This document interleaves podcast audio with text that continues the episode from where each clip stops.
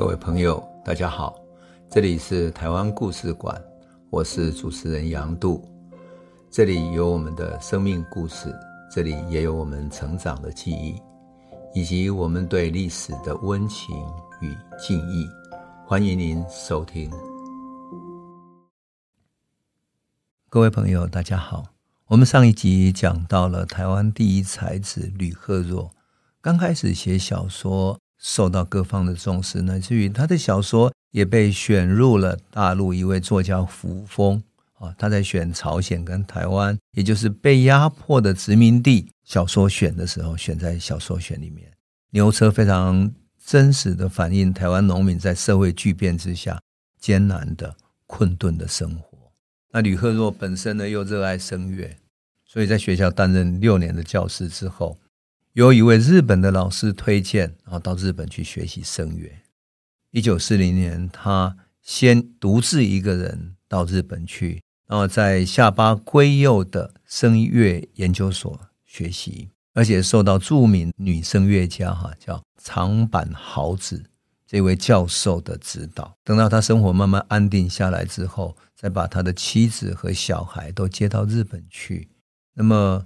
慢慢的啊，他的声乐天赋得到欣赏，所以他也就找机会进入了东京宝冢剧团，然后还到日本的欧文社等等去参加工作，而且随着宝冢剧团到东京的，比如说日比谷剧场啦、日本剧场、东宝剧场等等去演出，生活当然十分忙碌，可是很辛苦。为什么？因为剧团有演出才有收入。如果没有演出的时候，收入就没有了，所以他的收入跟生活就靠着剧团。他要这样养活自己，其实是非常困难的。更何况还有妻子跟孩子啊，负担相当沉重。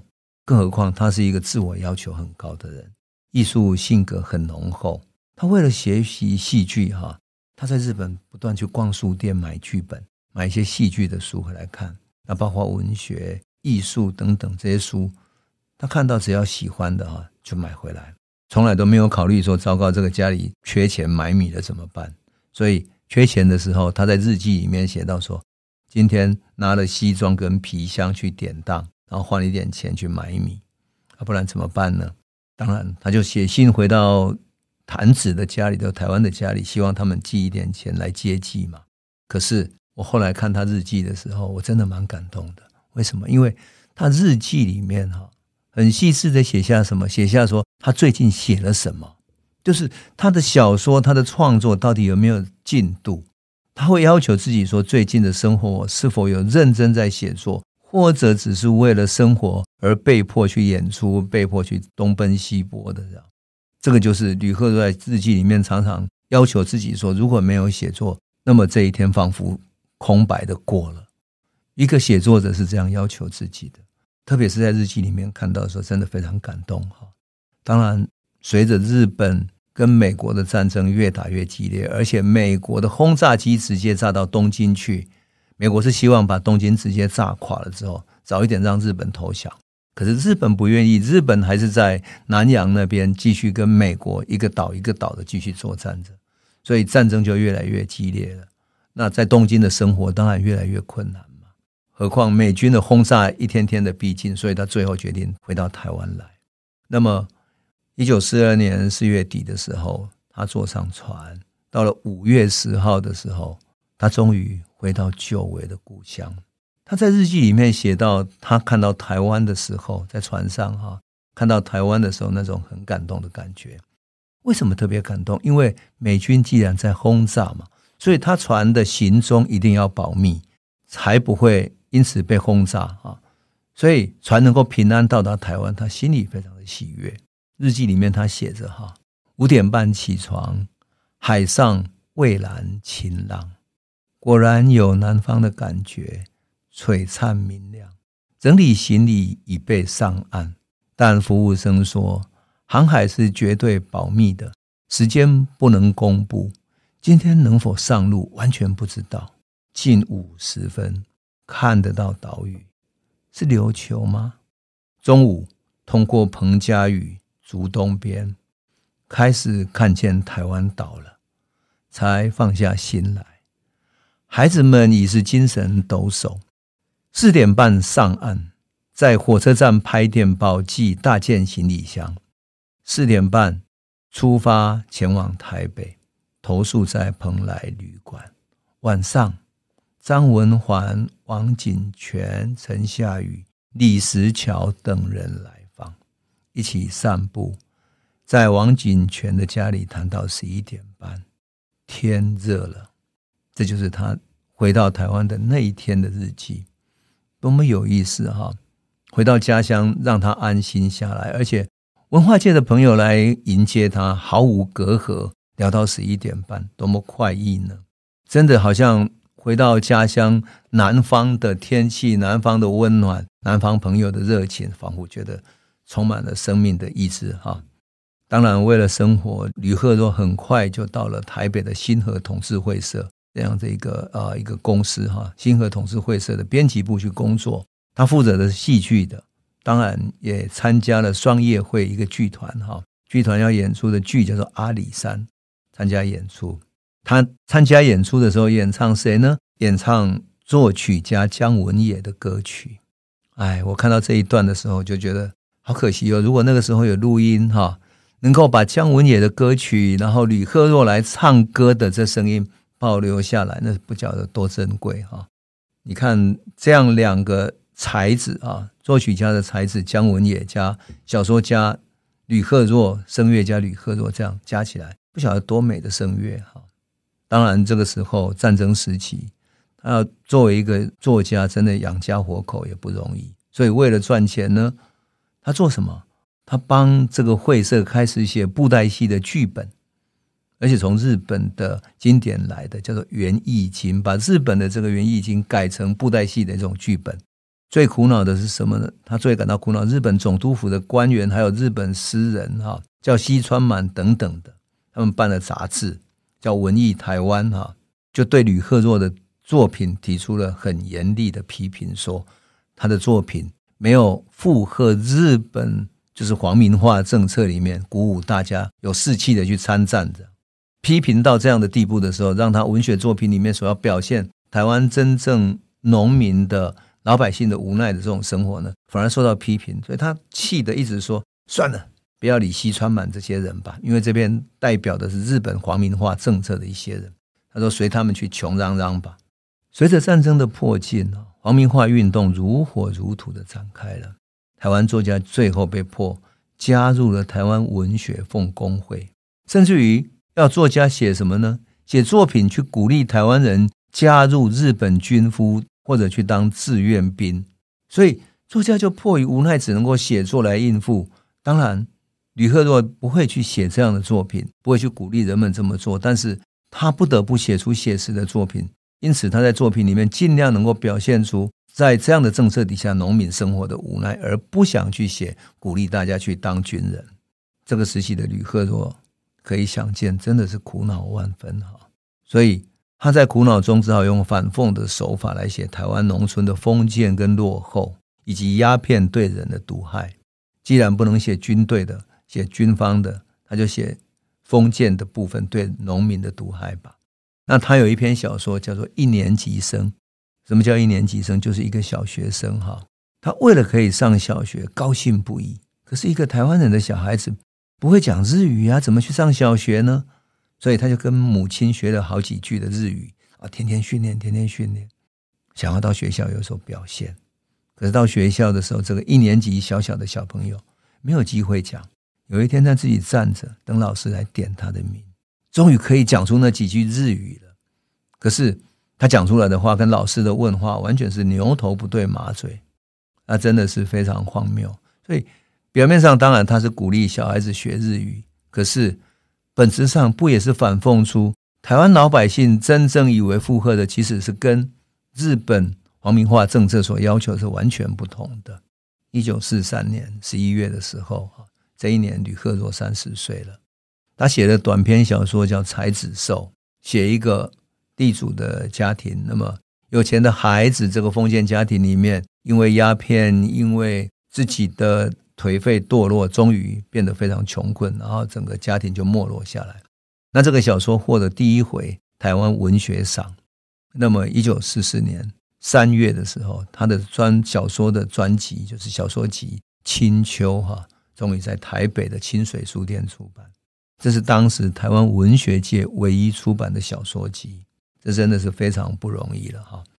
那么，至少就吕赫若来讲，他加入的是台湾本土的台湾文艺、台湾文学这个系统的，而不是由日本皇民化政策代表西川满所主持的文艺台湾。那么，文艺台湾这边就不断批评吕赫若的作品是欠缺皇民意识。可是吕赫若在日记里面写着，他说。我希望写出更具有民族性的作品。他的民族性是什么呢？日记里面写着，他说：“为了写出民族性的作品，我特地去阅读了《浮生六记》《桃花扇》《红楼梦》《北京好日》。其实这一本书就是《京华烟云》，就林语堂的小说《京华烟云》。你就可以想见哈，吕赫若的思想以及他自己的创造是如此，在艰难的环境里面是如此创作的。”到了一九四五年，台湾终于光复了。光复的时候，所有知识分子抱着很大的期待，本来希望从二等公民能够变成一等公民，来建设一个自由、自治、民主的新台湾。所以，吕赫若在国军还没有来之前，就是接收团队还没有来之前，台湾已经先组织了三民主义青年团嘛，他也加入了，而且是三民主义青年团台中分团的。筹备处长。事实上，这段时期台湾的治安非常混乱，日本的统治者已经无法得到台湾民间的尊重，他们准备撤走了。可是社会的治安没有人来管理，所以出现了一种无政府状态。这个时候怎么办呢？过去抗日的、受到民间敬重的这些知识分子、社会运动者，终于组织起来，然后用三民主义青年团为名目，然后在各地维护治安。我想这一段我们在讲台湾光复的时候可以特别来讲。可是我要讲的是说，吕赫若他带着一种这样的热血哈，在一九四五年之后开始用他很优良的，特别是读了《浮生六记》啦、《红楼梦》等等这样很好的汉文底子，那么快的哈，不可思议的，他可以开始用中文来写作，而且写出了四篇小说。这四篇小说是《故乡的战士一》《战士二》。还有月光光、光复以前、冬夜写了四篇这样的小说。当很多台湾作家都在为重新使用中文来写作感到很苦恼的时候，想不到他一开始出手就写下光复前夕台湾社会的面貌。你想多么难得，多么有才华！为了他怀抱的理想主义的情怀，他希望能够为光复后的台湾能够做一点事情。他甚至加入了《人民导报》。这样的一个报社担任记者，他曾经到高雄那边去报道高雄农民为了地租跟地主抗争，而且报道地方官员对于农民的压迫。这个时候他就认识了简吉，所以当时曾经闹过一件事情，就是因为简吉到台北来啊，状告地方官员。这就是吕赫若和剪辑这两个台湾，一个是台湾在文学上的才子，一个是在农民运动的领袖。两个在历史上唯一交汇的时刻，当然，一九四七年二二八事件让他彻底失望了，所以他加入中共地下党，参加台湾省工委会，而且去到香港参加香港会议。这个由此可见，他在地下党里面的身份是非常重要的，否则不会被邀请到香港去参加会议。随后，他对于一个社会要改造的理想热血，使得他回到台中去卖掉他老家的祖屋。